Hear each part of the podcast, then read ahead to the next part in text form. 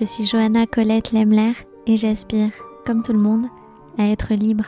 Bienvenue dans le podcast Notre Agada, consacré aux récits de femmes. Bienvenue dans ce lieu particulier où je vous invite à raconter votre récit.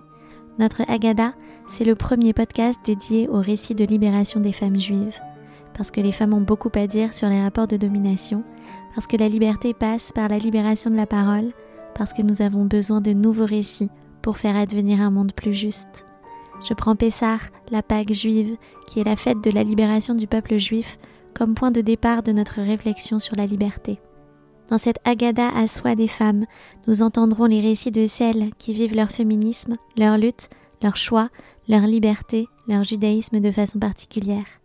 Souvenez-vous, lors de l'épisode introductif, je partageais avec vous mon cheminement jusqu'à la question fondatrice de ce podcast. Les femmes sont-elles juives? Depuis, je reçois une pluralité de femmes.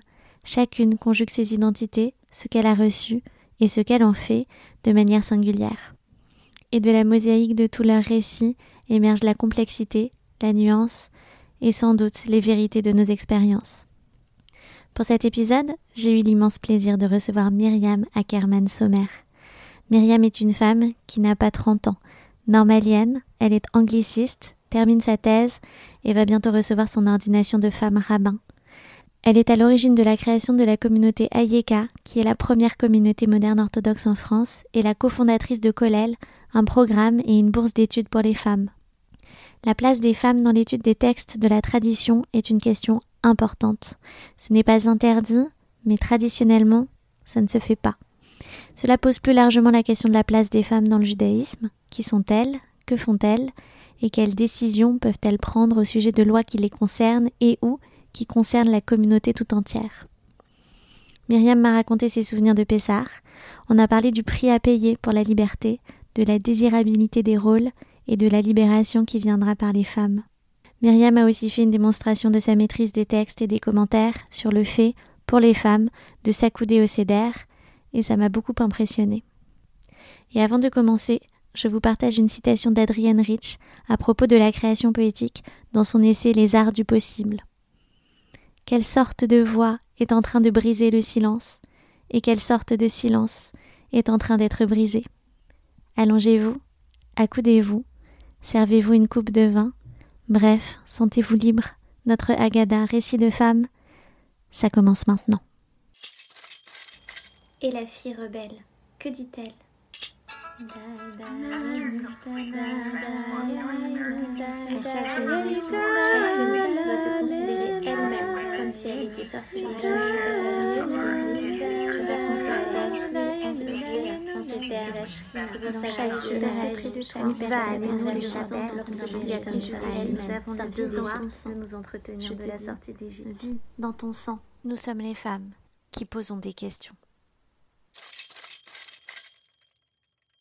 Bonjour Myriam. Bonjour Johanna. Euh, je suis ravie de te recevoir pour euh, cet épisode de podcast Notre Agada, récit de femmes. Euh, je suis ravie à plusieurs titres. mais d'abord parce que je veux te reconnaître le mérite d'avoir ouvert une voie pour plein de femmes et d'hommes, je pense, en France, qui trouvent dans ce que tu vas nous présenter de ta communauté un lieu accueillant, où euh, c'est un peu euh, venez comme vous êtes. Et, je trouve qu'il y a peu d'endroits à Paris qui le permettent. Et, tu incarnes ce lieu euh, safe. Et tu incarnes aussi un rôle modèle pour beaucoup de femmes et pour nos filles. Et, donc voilà, c'est à tous ces titres-là que je suis ravie de t'accueillir aujourd'hui. Merci beaucoup, Johanna. Je suis très touchée et je vais te laisser te présenter. Bonjour, je m'appelle Myriam Ackerman Sommer. Euh, je termine actuellement une formation rabbinique à la Yeshivat Maharat à New York. Dans trois mois, je recevrai la smicha, l'ordination rabbinique. Et euh, je sers déjà euh, dans la communauté que, que j'ai co-créée avec une équipe de personnes formidables qui se reconnaîtront dans ce podcast. et notamment avec mon mari, Emile Ackerman, qui va également être rabbin il s'agit de, l'une des premières synagogues euh, en France qui euh, est fondée sur un modèle participatif, de sorte que les femmes vont mener certaines parties du rituel, chanter avec les hommes, mais aussi monter à la Torah ou encore lire la Torah.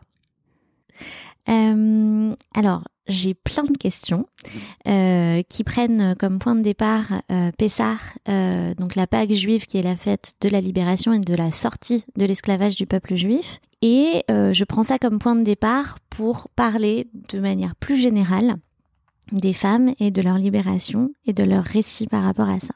Alors j'ai très envie de te demander comment ça se passait Pessah quand tu avais 8-10 ans, quand tu étais une enfant? Eh bien, euh, Pessar, tout simplement, euh, ça ne se passait pas vraiment. C'est-à-dire que euh, moi, je suis balade Teshova, ça signifie que je n'ai pas toujours été religieuse, mais que je le suis devenue à l'adolescence.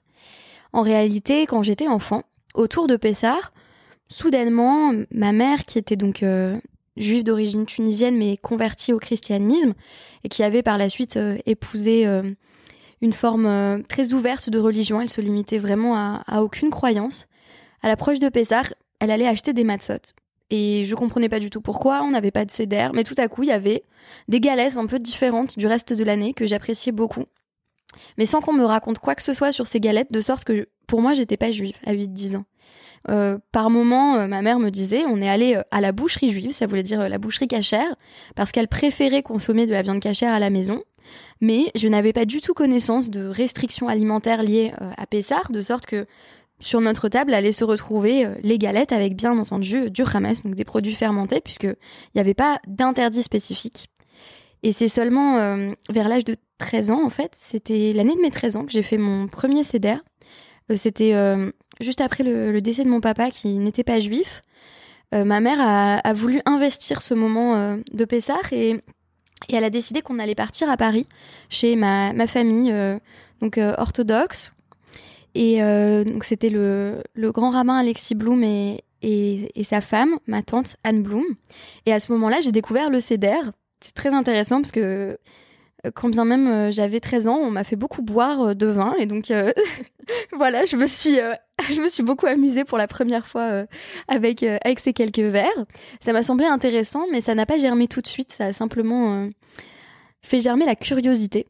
Et c'est vers 15 ans que je me suis dit en fait, j'ai vraiment envie d'être juive. Pour moi, c'était évidemment de devenir juive parce qu'il n'y avait pas eu assez euh, de, parcelles euh, d'identité qui m'avaient été transmises. J'avais l'impression que je devais tout aller chercher par moi-même et donc revenir aux racines en quelque sorte. Et à ce moment-là, euh, j'ai décidé que j'allais mener moi le CEDER.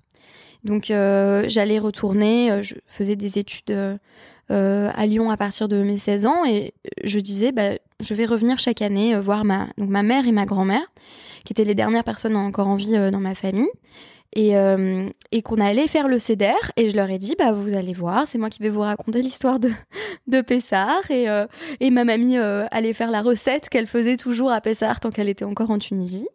C'est quoi comme recette? euh, bah, je sais plus, il y avait des. Elle appelait ça la jardinière de Pessar et il y avait des petits bouts de, de matzah avec des, des pois chiches, euh, des petits pois, des carottes. Euh, je crois qu'elle faisait de l'agneau. C'est très étrange. Normalement, justement, on, on fait pas trop euh, de choses qui rappellent le Corban Pessar. Mais en fait, bah moi, je venais avec ma Agada. Puis au début, évidemment, je savais lire que le français. Puis j'ai appris à lire l'hébreu. Et je leur disais, bah voilà, euh, c'est ça la Agada. Et elle redécouvrait, en fait, parce que ma grand-mère, elle avait connu ça quand, quand elle était jeune, mais euh, donc elle était tunisienne. Quand elle était arrivée en France, elle avait vraiment laissé tomber euh, tout ce qui était pratique religieuse. Et donc, elle avait vraiment gardé que le plat le... c'est ce qui reste euh, culturellement euh, la nourriture quand on a abandonné les traditions religieuses. Et donc elle a redécouvert comme ça la Haggadah. Elle me disait ah oui c'est comme dans mon enfance. Et ma mère c'était un peu le, maillon entre les deux qui, qui redécouvrait complètement. Euh, donc euh, voilà c'était plutôt moi qui menais pendant ces quelques années et, et jusqu'à mon mariage. Ok. Et est-ce que vous posiez des questions? C'était très paradoxal parce que c'était moi presque l'enfant mais elles, elles étaient euh, presque euh, comme l'enfant dont on dit dans la Gada qu'il est Shainu de Alisha. Elles savaient pas poser de questions, ou ça venait pas naturellement, ou c'était moi qui devais essayer d'un peu pousser les questions en disant là, ça serait bien que vous posiez des questions. et euh, voilà, et en fait, j'allais essayer de lancer un petit peu la participation comme ça. ma mère, elle se prêtait pas mal au jeu parce que bah faut dire qu'elle elle lisait beaucoup la, la Torah de manière générale, ça l'intéresse beaucoup. Elle en lit un petit peu tous les soirs. Et, là, du coup, elle disait, bah voilà, comment on peut comprendre cette sortie d'Égypte? Et donc, moi, j'allais ramener de, la Haggadah des midrashim, donc des exégèses rabbiniques. Elle me disait, mais moi, j'en veux pas de tout ça, ça m'intéresse pas, les rabbins. Donc, c'était à la fois très, très amusant, très touchant et, un peu conflictuel. Et donc, je pense qu'on a, on a gardé le, le souvenir bah, on en a gardé un souvenir ému comme, comme étant de, beaux moments. Et euh, parfois, je regrette un peu justement euh, le fait qu'à partir du moment où je me suis mariée, bah, pour moi, c'était c'était évident euh, pour mon mari que il fallait un vrai cadre de Pessard et donc chez des gens qui respectent toutes les toutes les lois de Pessard. donc il me disait non non, bah, on voit pour le CEDER, c'est très important, on va chez mes parents. Et évidemment, bah, il y avait une ambiance pour le coup religieuse classique où tout le monde lit, tout le monde participe et avec des vraies questions. Mais il y a un souvenir ému quand même euh, qui reste en moi de, ces quelques années. Euh, depuis ma, grand-mère est décédée aussi, mais j'en garde un souvenir, euh, un souvenir ému. Et vous étiez en, non-mixité. Est-ce que ça a suscité à ce moment-là des discussions sur la place de la femme? Eh bien, bizarrement, pas du tout. Parce que à la fois ma mère et ma grand-mère sont un peu dans l'inverse des revendications féministes. Euh, avec euh, voilà une forme de bah, pas une féminité à l'ancienne, mais plutôt en assumant un rôle très classique, ou au contraire, ce qui était resté chez ma grand-mère, c'était justement de faire le plat. Euh, donc c'était encore dans le service, c'est-à-dire que c'était encore ça son rapport à sa famille, quand bien même ils étaient plus juifs, juifs religieux, juifs pratiquants. Et mon grand-père était même pas juif, et pourtant c'était encore important, voilà, d'apporter ces traditions culinaires là. Ma mère, à l'heure actuelle, on a toujours des, débats parce que elle est très opposée euh, au, féminisme euh, tel qu'elle le voit euh, dans notre société. Elle trouve que c'est trop revendicatif, que ça nie les différences essentielles entre les genres. Donc, moi, je suis assez peu conflictuelle. C'est des discussions que j'essaye d'éviter. Et du coup, elle revenait pas. elle revenait pas pendant le CEDER. On parlait pas de libération des femmes. On parlait de liberté de manière très abstraite, très théorique. Et tu as évoqué rapidement comment ça se passait euh, aujourd'hui le, le, CEDER. Est-ce que tu peux nous en dire plus? Bah aujourd'hui le CEDER euh, c'est euh, donc le CEDER chez mes beaux-parents, c'est un CEDER participatif où chacun lit tour à tour un passage. Il y a quand même l'idée que voilà le maître de maison trône à sa place habituelle et c'est particulièrement donc à, mon beau-père qu'on va laver les mains en signe de respect. Et en même temps, euh, bah, il monopolise pas du tout la parole. C'est-à-dire que il propose que chacun des enfants prenne un paragraphe. Après, quand on est trop fatigué, euh, parfois il lit un peu en accéléré, mais on essaye de tenir euh, un petit peu avant d'en arriver là. Et du coup, moi, je percevais pas que le CEDER euh, n'était pas féministe. C'est-à-dire qu'il y a beaucoup de choses dans le judaïsme, je me suis rendu compte a posteriori que c'était pas féministe alors que je croyais que ça l'était comme l'étude, euh, pour moi, c'était évident que, bah, bien sûr que les femmes ont accès à l'étude. Et puis, tout à coup, je demande à assister à plusieurs cours. On me dit c'est des cours d'hommes. Et là, je me dis ah bon? C'était donc pas. Euh, c'est donc pas aussi féministe que je le pensais, ou c'était même pas féministe, c'était pas ouvert aux femmes en fait. Et, pour le CEDER, euh, voilà, c'était, il y avait en tout cas une volonté d'inclure, d'inclure les enfants. Et à quel moment ça t'est apparu que le CEDER n'était pas féministe?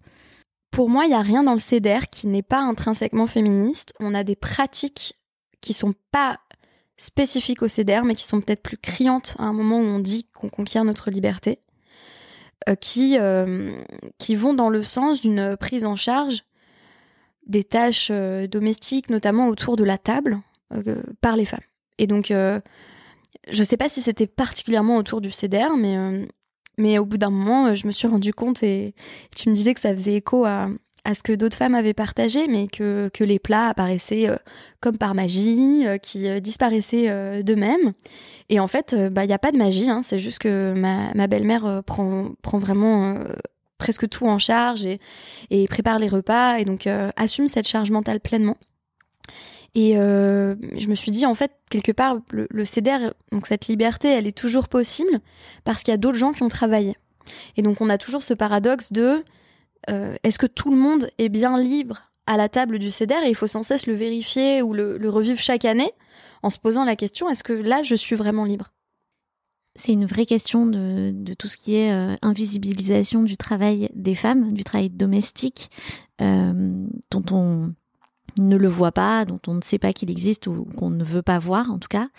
Euh, et c'est vrai que c'est une question que je me suis posée euh, de savoir si on faisait des darim de femmes, euh, qui préparerait les préparatifs, la table, les repas. Et ça pose la question que pose Sylvia Federici dans Le Caliban et la sorcière, de savoir que la liberté même de certaines femmes repose euh, sur l'exploitation euh, de minorités ou de personnes à l'intersection des, minorités. J'aimerais savoir comment toi tu prépares Pessar. Bah moi du coup, euh, je dirais que jusqu'ici, ma liberté, elle s'est beaucoup reposée sur le fait que je comptais presque sur les autres pour faire, pour préparer le, le CEDER pour moi, que euh, parfois, euh, mes beaux-parents me disent euh, Ouais, t'arrives vraiment, tu, tu mets les pieds sous la table. Et c'est vraiment ça. C'est-à-dire que chaque année, je me dis Oh là là, quelle montagne de tout préparer. Et ça me fait évidemment plaisir d'être en famille. Mais il y a, y a, les deux éléments. Il y a une partie de paresse, de jusqu'ici, on partait même l'intégralité de Pessard. Comme ça, on n'avait pas à faire de vrai ménage de Pessard. C'était quelque chose qui me terrifiait, l'idée d'un grand ménage chez moi.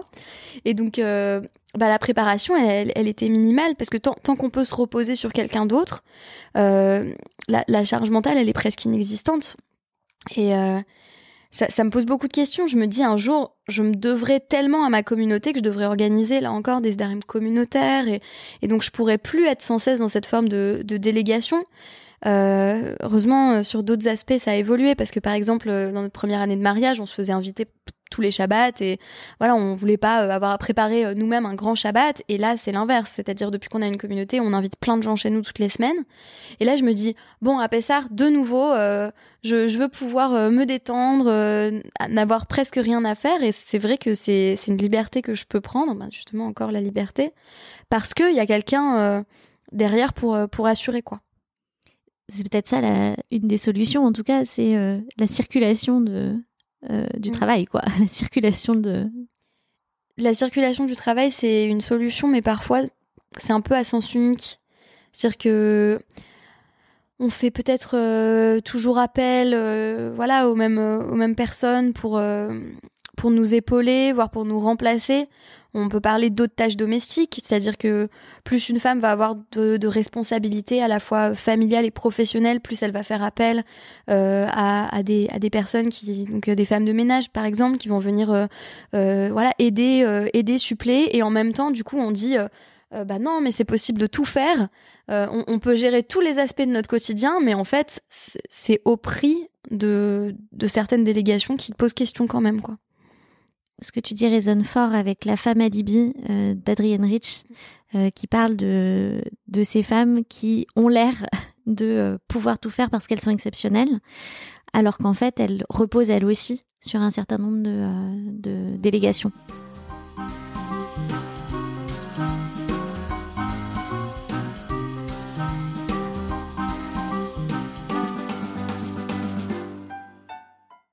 Selon toi, comment la liberté va venir par les femmes? Bah, ce qui est très intéressant, c'est que euh, a toute une tradition exégétique, donc midrashique, qui vient nous dire bah, la liberté, précisément à Pessar, peut-être pour plus à Pessar que pour toute autre fête, elle est venue par les femmes, grâce aux femmes. On, a une constante euh, à, chaque moment de euh, l'histoire de, de Pessar, de la sortie d'Égypte, même depuis euh, l'histoire des sages-femmes où on nous dit euh, ce sont Chifra et Poids qui sauvaient, euh, qui sauvaient les petits garçons qui venaient de naître. On nous dit Là-dessus, euh, Hachem leur a donné donc des, bâtiments, des, familles bien établies pour, les récompenser de cet acte héroïque. Donc déjà, on nous place les femmes dans une situation de désobéissance civile. Euh, et ensuite, euh, tout au long de l'histoire, on va nous ramener par exemple la figure de Myriam, dont on nous dit que c'est elle qui convainc son père euh, de, revenir auprès euh, de sa mère, qui est donc Yocheved pour que Moshe puisse naître. Euh, on nous dit également, là pour le coup, dans le texte biblique, que la sœur euh, de Moshe suit le berceau, s'assure du fait que euh, la fille de, Pharaon va, bien le, prendre en charge, puis ramène le bébé auprès de sa mère pour qu'il soit allaité. Donc à chaque étape, c'est les femmes qui supervisent toutes, toutes ces étapes de la libération Par la suite, ça continue. C'est là encore une tradition midrashique qui va nous dire, euh, dès la sortie d'Égypte, les femmes avaient tout prévu, donc elles ont pris des tambourins pour pouvoir euh, entonner euh, bah, le, chant de Myriam juste après la, la Shiratayam. Donc quand, on vient d'être d'être sauvé de, l'engloutissement dans la mer des joncs, on nous dit que les hommes entonnent une shira, un chant, un poème, puis que les femmes vont, vont, vont proposer le leur également avec des instruments parce qu'elles avaient tout prévu. Par la suite, on va aller jusqu'à la faute du veau d'or en nous disant mais les femmes avaient vu les miracles que Dieu avait fait pour nous. Et donc en, Égypte, euh, elles étaient si heureuses d'être libérées d'Égypte qu'elles se sont dit non, nous on participe pas à la faute du veau d'or quoi.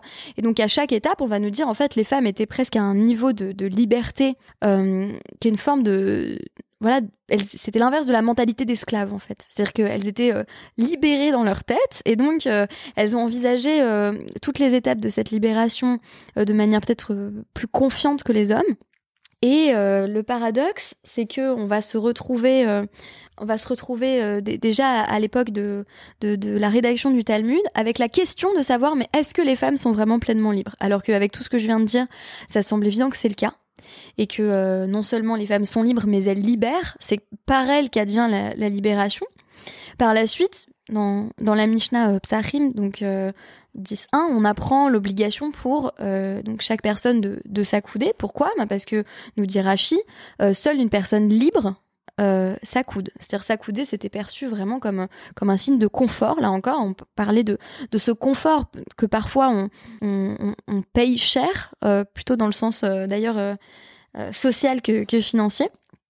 Et, et, par la suite, on nous dit, mais est-ce que du coup une femme doit s'accouder également? C'est la question qui va être posée dans le traité Psachim 108 on nous dit bon, une femme n'a pas vraiment besoin de s'accouder si elle est en présence de son mari, mais si c'est une isha chachouva, une femme importante, alors elle doit s'accouder.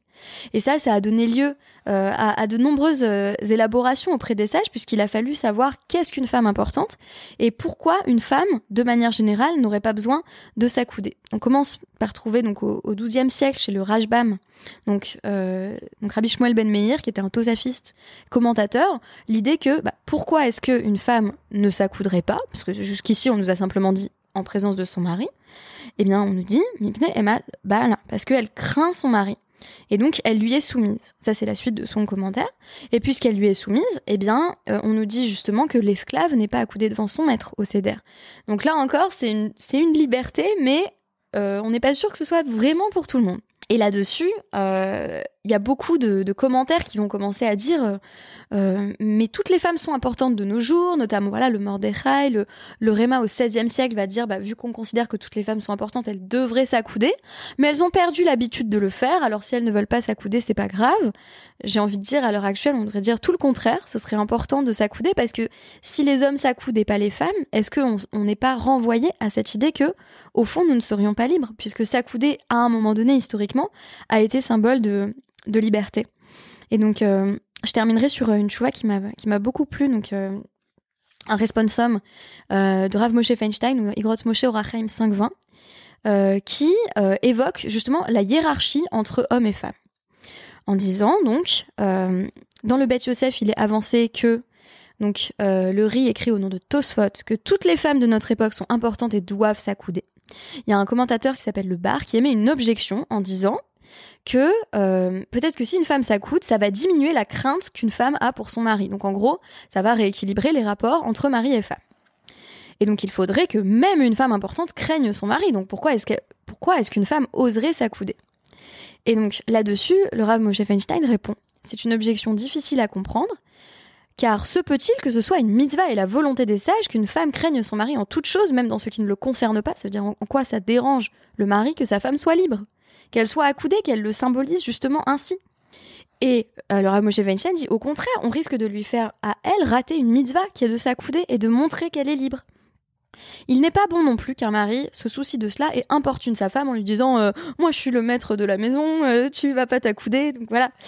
et on nous dit car on voit que ça c'est très intéressant. De nombreux siècles ont passé sans que les maris se soucient de dominer leurs épouses. Donc en fait, pourquoi est-ce que on a des commentaires comme ça qui nous ont dit au fil des siècles, ben toutes les femmes sont importantes? Parce que les maris, historiquement, ont cessé d'affirmer cette position de pouvoir. Et à l'heure actuelle, ça, pose question. On a envie de dire, est-ce que est-ce que c'est toujours vrai? Est-ce que les maris reconnaissent effectivement qu'il n'y a pas ce rapport de domination? Et je terminerai avec la fin qui m'a beaucoup touchée aussi. Au fil du temps, les hommes ont reconnu qu'ils n'ont pas à dominer leurs épouses et les femmes ont reconnu le grand besoin que leur mari avait d'elles à toutes les époques, il existait une minorité, très intéressant qu'il le concède quand même, de femmes importantes qui reconnaissaient que leur mari avait besoin d'elles comme elles avaient besoin d'eux, et leurs époux en avaient bien conscience. Donc je répondrai à la question posée, c'est quoi une femme importante? C'est une femme qui est dans une relation d'égalité dans son couple.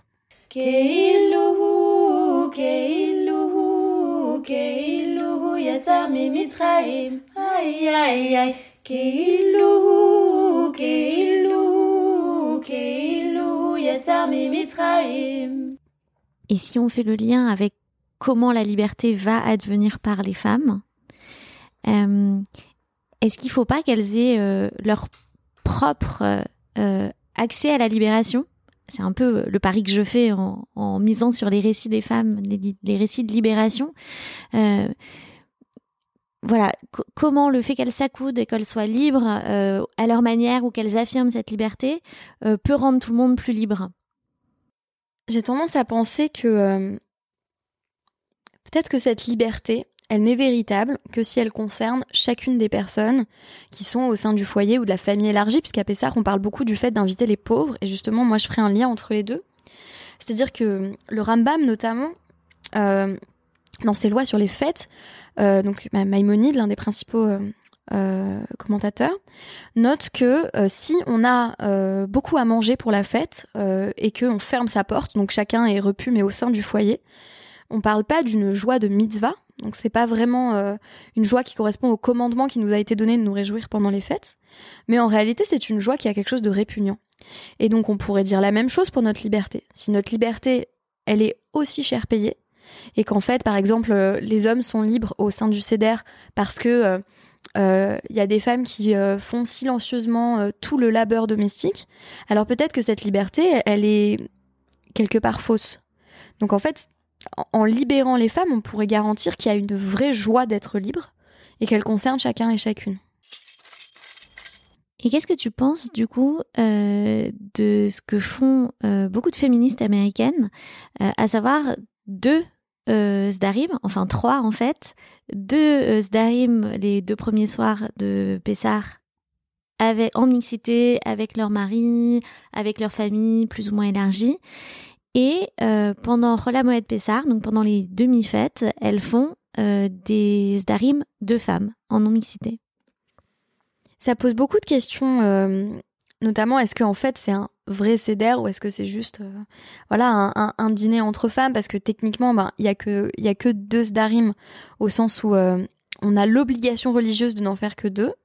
Mais après, on peut toujours se poser la question de la création de rituels euh, à partir de, besoins, par exemple, propres aux femmes. On pourrait aussi envisager que le premier CEDER, par exemple, soit en famille et que le deuxième soit entre femmes si c'est la condition nécessaire à la libération de la parole des femmes, ça pose quand même beaucoup de questions. Parce que ça présuppose peut-être que euh, au sein du foyer, euh, les femmes auront moins osé s'exprimer ou proposer leurs interprétations. On parle de Hidushim, des interprétations nouvelles sur la Haggadah. Euh, j'ai quand même vu ça dans, beaucoup de familles autour de, cette Agada de Pessar, c'est quand même beaucoup plus les hommes qui parlent, aussi parce qu'ils ont étudié, donc en général ils ramènent plein de commentaires, de commentateurs, et euh, les femmes se font parfois discrètes. Donc on pourrait dire, bah, si on est toujours dans ce cadre-là, c'est évident que, que la non-mixité euh, est la solution. Et en même temps, ben, l'idéal, je dis toujours que pour moi la non-mixité, ça devrait être euh, un mal transitoire ou, nécessaire, mais, mais quand même transitoire. C'est-à-dire que quelque part euh, c'est pareil pour les, espaces en, non-mixité pour, euh, pour, pour, des minorités euh, ethniques, en fait. C'est-à-dire que s'ils sont quelque part obligés d'être en non-mixité, c'est parce qu'on leur a pas laissé la parole. Donc ça nous pose surtout beaucoup de questions à nous. Si les femmes disent je veux faire mon CEDER entre femmes, c'est peut-être aussi parce qu'elles n'ont pas trouvé leur place. On pourrait aussi avoir une perspective, je pense, moins moins sous l'angle de la privation en disant bah ça pourrait être un moment pour partager des temps de sororité particuliers autour de quelque chose qui euh, me fascine sans euh, sans que j'y prenne vraiment part qui est euh, ce que j'appelle le judaïsme des femmes qui est un judaïsme justement axé autour de voilà cette, transmission orale de mère en fille, de, grand-mère en petite fille, peut-être que ça, ça pourrait se retrouver spécifiquement autour d'un CDR de femmes, sans que ce soit vraiment juste les hommes nous ont pas laissé parler, mais, mais qui est euh, voilà un, moment d'échange spécifique euh, à ces, générations-là qui se, rencontrent, parce que la, la caractéristique du CDR, c'est aussi cette rencontre des générations.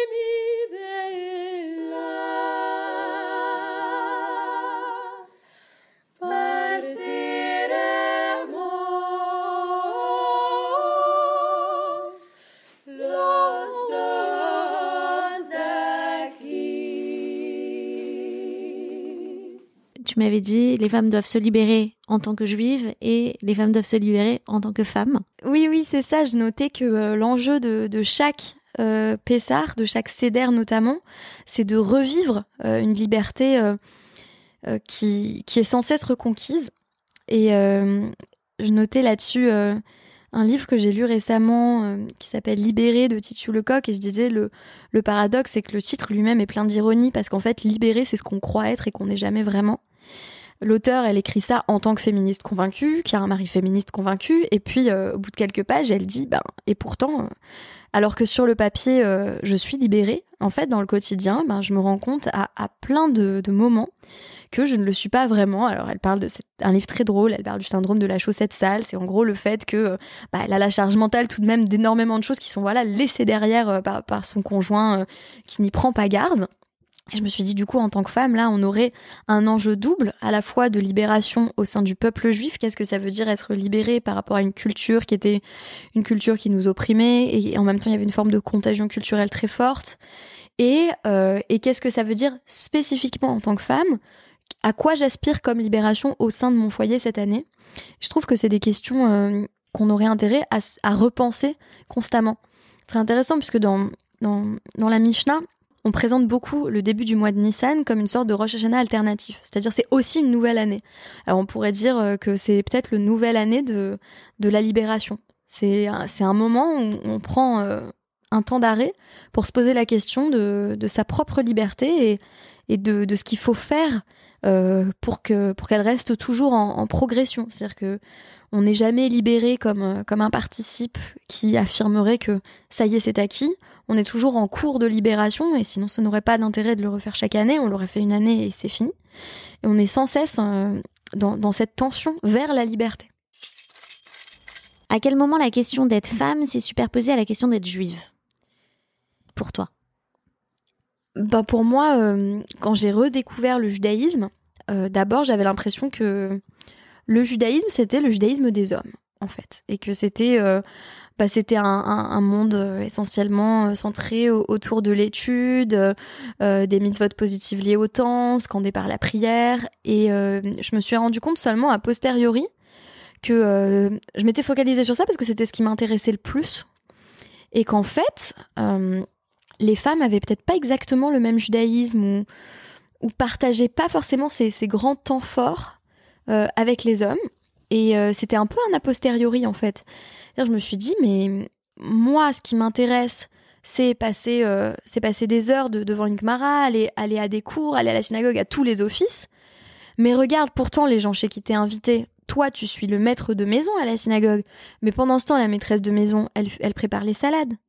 Et donc, moi, ça j'avais même pas. Euh, j'ai une certaine tendance, je sais pas si on fait tout ça, mais à juste ne pas voir les choses qui nous intéressent pas ou, ou, qui nous font pas envie. Donc, chacun se crée ses rôles modèles en fonction de, choses qui l'inspirent.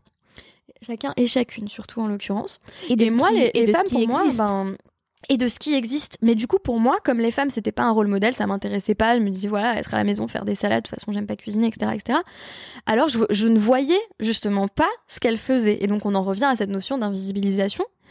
Euh, et, euh, et, du coup, moi, moi, je me disais, ben non, moi, je m'identifie au judaïsme des hommes. Et ça m'a jamais vraiment quitté puisque je passe quand même à peu près euh, euh, une bonne partie de ma journée à étudier les, textes. Et si je le fais aux États-Unis, c'est parce que je pouvais pas le faire en France à plein temps.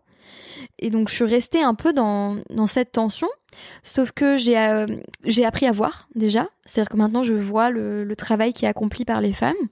Et aussi, euh, j'ai appris à avoir euh, beaucoup de respect et d'admiration, tout en reconnaissant que c'est pas comme ça que je définis mon judaïsme à moi. C'est-à-dire que mon judaïsme, il va jamais passer par les belles salades de Shabbat et par les et par les chalotes, par, par, nos pains faits maison. Mais euh, je comprends que ce soit le cas de beaucoup de femmes. Et, et, j'envisage plus du tout ça avec, distance ou avec ironie, comme c'était le cas avant, où je me disais, ben, ben non, ce qui se joue vraiment, c'est au Midrash, c'est dans la maison d'études. Et, et à la maison, bah, je, je, ne saurais me départir entièrement du constat que que ce rôle domestique, il a été le rôle des femmes, et pas spécifiquement, pas spécifiquement des femmes juives, euh, pendant des millénaires. Et donc je me disais, ça, ça m'ennuie en fait. Alors que, alors que les textes traditionnels juifs, là, je découvrais des mondes entiers. Et c'est pour ça, je pense que j'ai jamais euh, adhéré à ce que je percevais comme un judaïsme des femmes. Dans ce que tu dis, il y a beaucoup la question de la désirabilité mmh. des rôles. Mmh, mmh. Bah, j'ai l'impression que tout est fait, euh, notamment dans les milieux orthodoxes, pour, euh, pour rendre euh, à chaque genre son rôle désirable vis-à-vis de, de, voilà, de modèles dans la communauté, pas seulement parentaux, mais aussi de modèles dans la communauté. C'est-à-dire que ça me faisait penser à, au meilleur des mondes d'Aldous Huxley. On nous montre que euh, dans, les écoles de, formatage, en fait, on leur fait une sorte de propagande, donc ils sont divisés par classe de alpha et epsilon. Euh, qui correspondent en gros, alpha c'est l'élite de la société et epsilon euh, c'est euh, c'est les, les gens qui sont perçus comme voilà étant euh, destinés seulement aux tâches pénibles et du coup qui ont une intelligence très peu développée, mais c'est créé par la par cette société.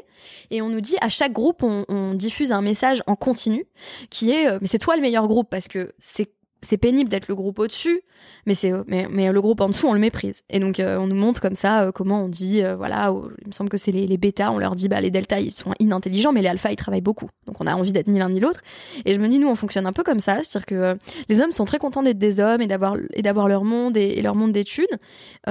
Et, et, les femmes, la plupart des femmes que, que je fréquente dans la communauté juive orthodoxe disent bah moi je suis contente d'être le pilier de mon foyer, euh, euh, c'est merveilleux de s'occuper des enfants et, euh, si à Shabbat c'est grâce à moi et c'est les deux les deux discours sont à la fois vrais et en même temps bah du coup chacun se conforte dans une certaine idée de sa propre supériorité. Et pour moi c'est comme ça que le modèle tient parce que sinon je veux dire la, désirabilité elle, elle, serait où quand on voit que à l'heure actuelle, je veux dire si, on est une femme voilà orthodoxe religieuse, on voit bien que les femmes peuvent aspirer à autre chose que que, que, cette forme de servitude. Et donc, il faut pas qu'on le perçoive comme une servitude. Et du coup, on va développer des discours aussi apologétiques en disant, bah non, au contraire, ce qui nous définit, c'est génial, j'adore cuisiner. Voilà, on, on, répète ça aussi aux petites filles.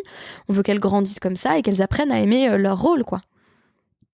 Ce qui est, ce que tu dis, toute l'ambivalence qu'on ressent quand on écoute le chant de Raïl euh, du vendredi soir. Oui, le chant de Raïl, c'est très intéressant. Littéralement, ça pourrait désigner une femme valeureuse. Raïl, déjà, ça a une connotation très intéressante. Ça, ça va aussi désigner euh, le soldat. Donc, euh, on, l'emploie toujours en, hébreu moderne. Euh, mais c'est vraiment valeureuse au sens de, force, force même au combat. Et c'est un chant que la plupart des, des hommes dans les communautés, là encore plutôt pratiquantes, entonnent à l'intention de leur femme. Et en général, bah, leur femme a préparé tout le repas et donc il y a ce moment un peu de couronnement où euh, l'homme dit ce chant qui en quelque sorte, moi je l'ai toujours interprété comme un merci en fait. Et, euh, et ce chant, il est très intéressant puisque il nous présente une femme. C'est la femme qui fait tout. C'est pas la femme au foyer, c'est pas la femme maternante, c'est pas la femme non plus euh, qui est épanouie professionnellement, c'est tout. Elle, combine tous les aspects puisqu'on nous dit, voilà, elle fait du commerce, euh, elle attend les, les, vaisseaux qui apportent des marchandises au loin, elle achète une vigne, euh, elle coud pour ses enfants, elle cuisine, personne ne manque jamais de rien, tout le monde la loue, son mari, en plus, il est honoré parce qu'il a une femme extraordinaire. Et il y a un passage à chaque fois qui m'interroge beaucoup, c'est qu'on nous dit, euh, c'est euh, le Irbe Balaïla Nera, sa, sa, sa lampe ne s'éteint jamais la nuit. Et donc, en fait, c'est là les limites de l'utopie. C'est-à-dire que cette femme, elle n'existe pas puisqu'elle ne dort pas. Et donc, ça, définit même une impossibilité. C'est-à-dire qu'elle elle combine tout, elle cumule tout. Et je pense qu'on est beaucoup de femmes à l'heure actuelle, y compris dans la communauté juive, à aspirer à être exactement ça, c'est-à-dire la mère parfaite, l'épouse parfaite, euh, bien tenir sa maison, et en même temps on veut vraiment réussir euh, professionnellement, s'épanouir dans tous les domaines, et si on peut rajouter un peu d'études en plus, c'est parfait, comme ça on montre qu'on est complète sur tous les tableaux. Et en même temps, bah, la lampe elle s'éteint jamais, quoi. Donc euh, c'est à la fois très tentant, et en même temps, on nous rappelle toujours, attention, c'est d'ailleurs la définition d'un idéal, c'est qu'en fait, c'est impossible. On, s'abîmerait, je pense, à essayer d'être précisément la Eshet telle qu'elle est décrite, à la fois sage et maternante et présente à, tout moment pour, euh, pour ses proches. Ça rejoint euh, ce que tu disais un petit peu tout à l'heure euh, sur le prix à payer, en fait. Le prix à payer de la libération. Quel est le prix que l'on paye euh, de notre propre libération, quel est le prix qu'on paye de, euh, de cette complétude? Euh, dans un cas, c'est bah, la délégation, dans l'autre, c'est la fatigue, parce que parce qu'on est nombreuses à, voir que la lampe de la nuit s'éteint pas si souvent et qu'on et qu'on struggle littéralement pour mener à bien tous nos rôles et s'épanouir dans tous les domaines. Est-ce que tu peux me parler d'une lutte pour la libération qui te qui te touche particulièrement Une lutte pour la libération qui me touche particulièrement, euh, c'est une lutte dont je me demande toujours si elle touche euh, beaucoup d'autres femmes euh, juives orthodoxes.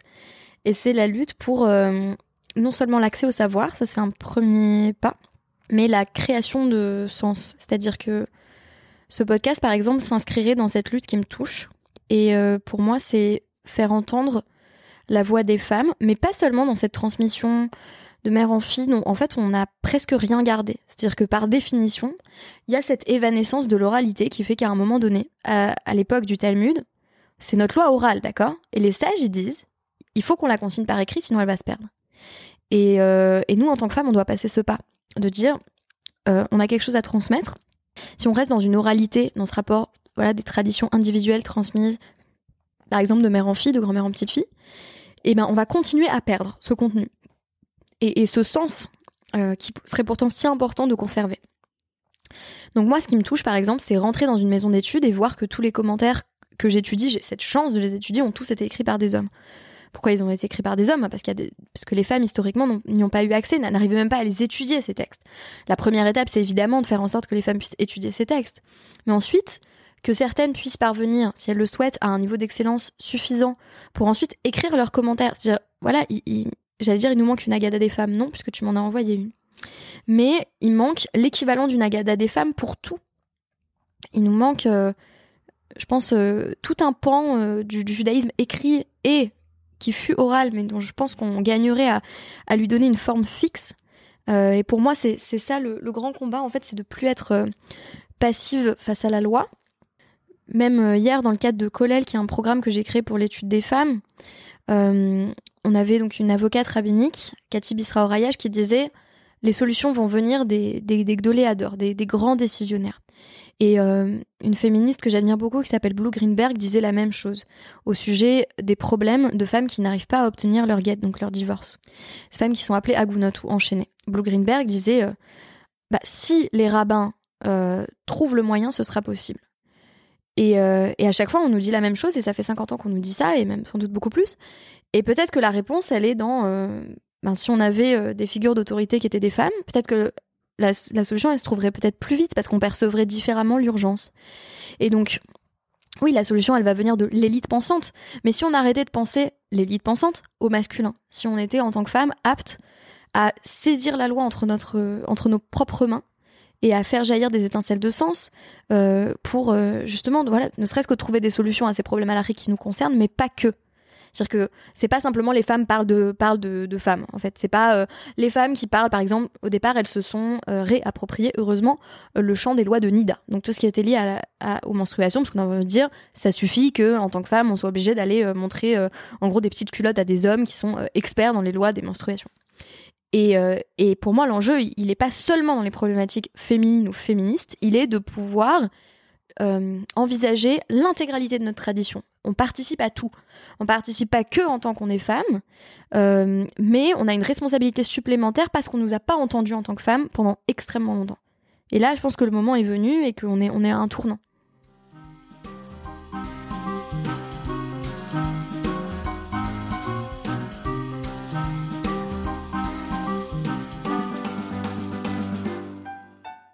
Il nous manque une Agada des femmes françaises euh, et je te rejoins là-dessus et j'y travaille. Euh, et tu travailles à ce que euh, y ait cette création de sens, euh, puisque dans au sein de Colel, je crois que ça n'existe pas ailleurs en France. Tu permets à des élèves boursières d'avoir un revenu pour justement faire des recherches. Tout à fait. Et donc on, là encore, on se dit bah c'est idéal puisque ces femmes-là ont vraiment une toute petite bourse pour étudier ces six heures par semaine, alors que dans, dans, les dans les collèles au masculin, par définition, d'habitude, un collèle, c'est masculin. Euh, c'est des hommes qui vont travailler toute la journée et avoir presque l'équivalent d'un, voilà, d'un SMIC, en fait, pour, euh, pour vivre, pour faire vivre leur famille aussi. Euh, là, on, on, on, essaye de penser à petits pas ce que ça pourrait être pour des femmes. Et en fait, on se confronte à, à, plein de choses auxquelles on pense pas. Par exemple, bah là, on s'est rendu compte que parmi les boursières, on avait des, des, mamans qui s'occupent d'enfants, mais qui sont des, mamans seules, des mamans célibataires. Et donc, elle disait, mais en fait, je peux pas me déplacer trois fois par semaine. Euh, c'est infini avec le babysitting. Là encore, je, dors plus la nuit. Donc c'est cette histoire de lampe qui s'éteint jamais. Euh, il nous est très difficile euh, d'être tout à la fois sans relais. Et donc on a réfléchi avec avec ces femmes, qu'est-ce qu'on pourrait faire pour changer certains aspects du programme, pour venir par exemple le même nombre d'heures, mais à, des moments vraiment voilà plus plus resserrés. Donc deux jours par semaine par exemple venir un peu plus longtemps euh, essayer de trouver des solutions pour que pour que toutes les femmes aient accès à ça. Parce que à l'heure actuelle faut dire quand même notre culture dans l'ensemble notre culture juive elle n'est pas vraiment pensée pour prioriser l'étude des femmes. Et donc il y a un certain nombre d'obstacles systémiques au changement que je décris qui serait d'abord les femmes ont accès au texte dans un second temps elles écrivent sur ces textes et c'est parce que on avait une complémentarité des rôles et des genres qui permettait justement euh, aux hommes de pleinement développer leur potentiel, euh, quand même au détriment de femmes qui auraient pu développer le leur, que là on doit reposer des questions très fondamentales sur euh, qui étudie, qui garde les enfants pendant que l'autre étudie, qui accomplit les tâches domestiques. J'entends que certaines personnes se continuent à se reconnaître dans le modèle traditionnel, classique, qui est essentiellement axé autour du fait que bah, pendant que le mari va étudier, c'est l'épouse qui va prendre en charge à peu près tout le reste. Mais je pense qu'il y a beaucoup d'hommes et de femmes qui ne se retrouvent plus dans ce modèle. Et du coup, c'est pour ça que nous, on propose euh, euh, ce qu'on appelle voilà une forme d'orthodoxie moderne, euh, qui est pleinement en phase, je pense, avec les, les problématiques qu'on rencontre suite à notre épanouissement professionnel, suite au fait qu'on a envie de pleinement prendre part à notre tradition.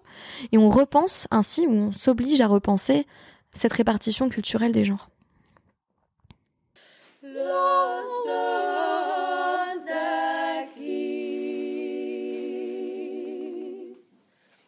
Je vais te poser les quatre questions que je pose à toutes mes invitées. Euh, ça évoque quoi pour toi un tambourin? Bah, Pour moi, un tambourin, euh, ça évoque euh, le fait de faire du bruit et d'être entendu. C'est-à-dire que très intéressant puisque c'est Myriam qui, dans la paracha de Vaishlar, qui se saisit de son tambourin quand elle dit aux femmes d'aller chanter. Donc là-dessus, les, commentaires nous disent, a priori, elle a chanté le même chant que les hommes, et qui avait d'ailleurs peut-être été chanté une première fois par les hommes et les femmes ensemble, et elle a dit, non, non, il faut qu'on entende aussi la voix des femmes spécifiquement. Et qu'est-ce qu'on fait? On ajoute le tambourin. Parce que la première fois, il n'y a pas d'indication qu'il y avait un accompagnement musical. Et donc pour moi, en faisant ça, on dit, en tant que femme, déjà, on veut être entendu, et ensuite, on a quelque chose à dire. Quel est le verbe dont tu aimerais être le sujet? Bah Justement, c'est euh, c'est faire entendre. Euh, on dit au sujet des, sages-femmes, notamment de poids, qu'elle était celle qui donnait le souffle, qu'elle était mâche-pia en quelque sorte, elle, donnait le souffle au, bébé à leur naissance, quand un bébé avait du mal à respirer euh, à la naissance, elle, voilà, elle, je sais pas, peut-être elle lui tapotait le dos et ça faisait en sorte que, que ce bébé allait, allait pouvoir commencer à respirer. Et euh, moi, ça me faisait toujours penser au fait de faire en sorte, voilà, que le bébé, c'est ce que dit le Midrash, que le bébé se mette à crier. Et euh, dans ce premier cri, il y a, l'expression aussi des, plus vulnérables, puisque justement à ce moment-là, euh, déjà que le bébé est en général vulnérable, alors là, a fortiori, puisqu'on a affaire à des, enfants qui sont directement menacés par le décret de Pharaon. Moi, ce qui m'intéresserait, c'est justement de faire entendre d'autres voix. Donc, Kolel, évidemment, il y a un jeu de mots là-dessus, puisque c'est à la fois col de toutes et le col de la voix, euh, selon comment on l'orthographie en hébreu. Et, euh, si euh, par mon travail je pouvais participer à faire entendre la voix d'autres femmes, bah, je pense que voilà, je, je saurai pourquoi, pourquoi, je suis, pourquoi je suis ici. C'est quoi pour toi être une femme juive? Pour moi, être une femme juive, ça se distingue pas tellement que ça d'être juive tout court. C'est-à-dire que c'est presque secondaire d'être femme et pourtant c'est essentiel pour moi de, de dire euh, je suis mère, je suis épouse et en même temps dans mon judaïsme, j'ai pas développé ce rapport très spécifique qui serait un rapport féminin à mon judaïsme.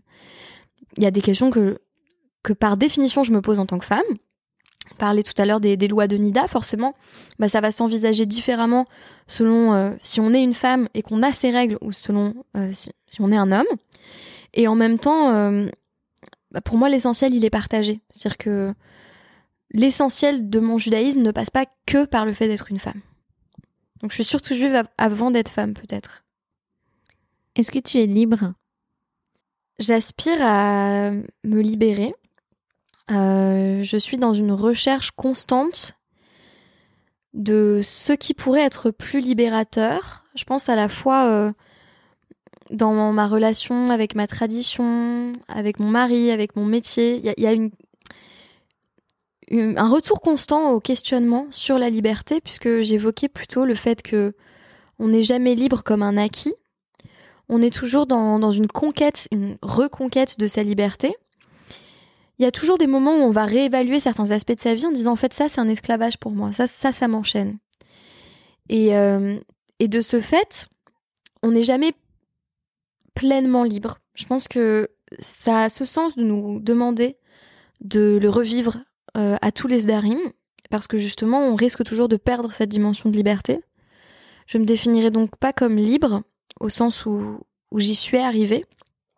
Et même si j'estimais y être arrivée sur certains plans, il faudrait toujours que je me pose la question euh, mais à quel prix? Est-ce que ça coûte à d'autres personnes une partie de leur liberté? Donc, euh, la liberté, elle est jamais exempte ou exonérée de questionnement.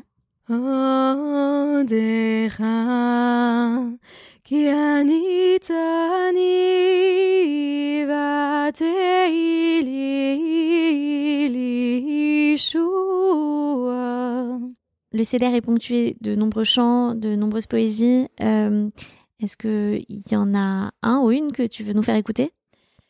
Alors, il y a une partie du, du Hallel qui me, qui me touche. Euh, donc euh, Télim 118 et je vais expliquer pourquoi euh, peut-être après l'avoir chanté. Donc euh, c'est un air ashkénaze, donc on, est en pleine déprime. Mais euh, voilà, je pense que je ne sais pas s'il y avait déjà des voix ashkénazes dans ce podcast, je crois que oui. Alors.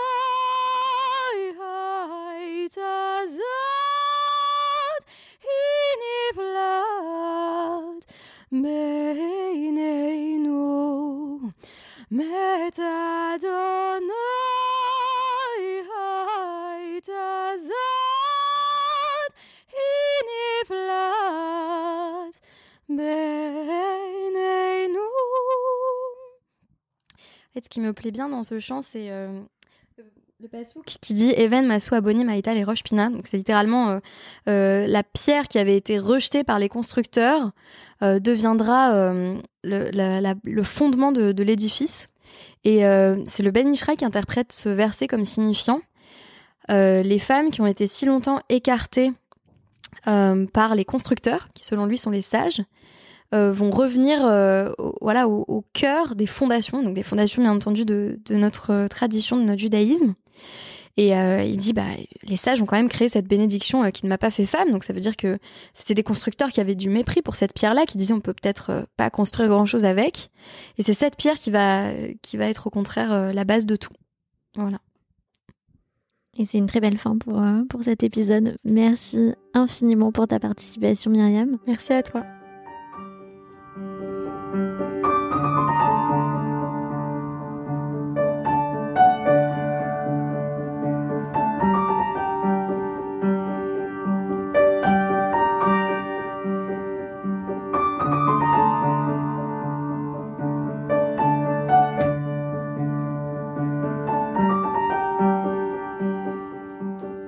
Venez d'écouter notre Agada, Récit de femmes. Si ce programme vous intéresse, vous pouvez vous abonner au podcast Notre Agada pour être notifié de la sortie de nouveaux épisodes.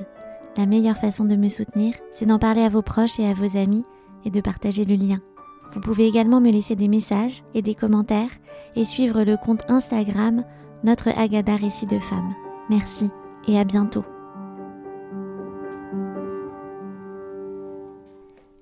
Et avant de vous quitter, je remercie chaleureusement toutes les personnes, et elles sont nombreuses, qui m'ont accompagnée pour la réalisation de ce podcast. Un grand merci à Clara Lemler pour les voix, Marion Bellal pour le montage et à Élise Le Marié pour la musique. Rendez-vous dans quelques jours pour le prochain épisode.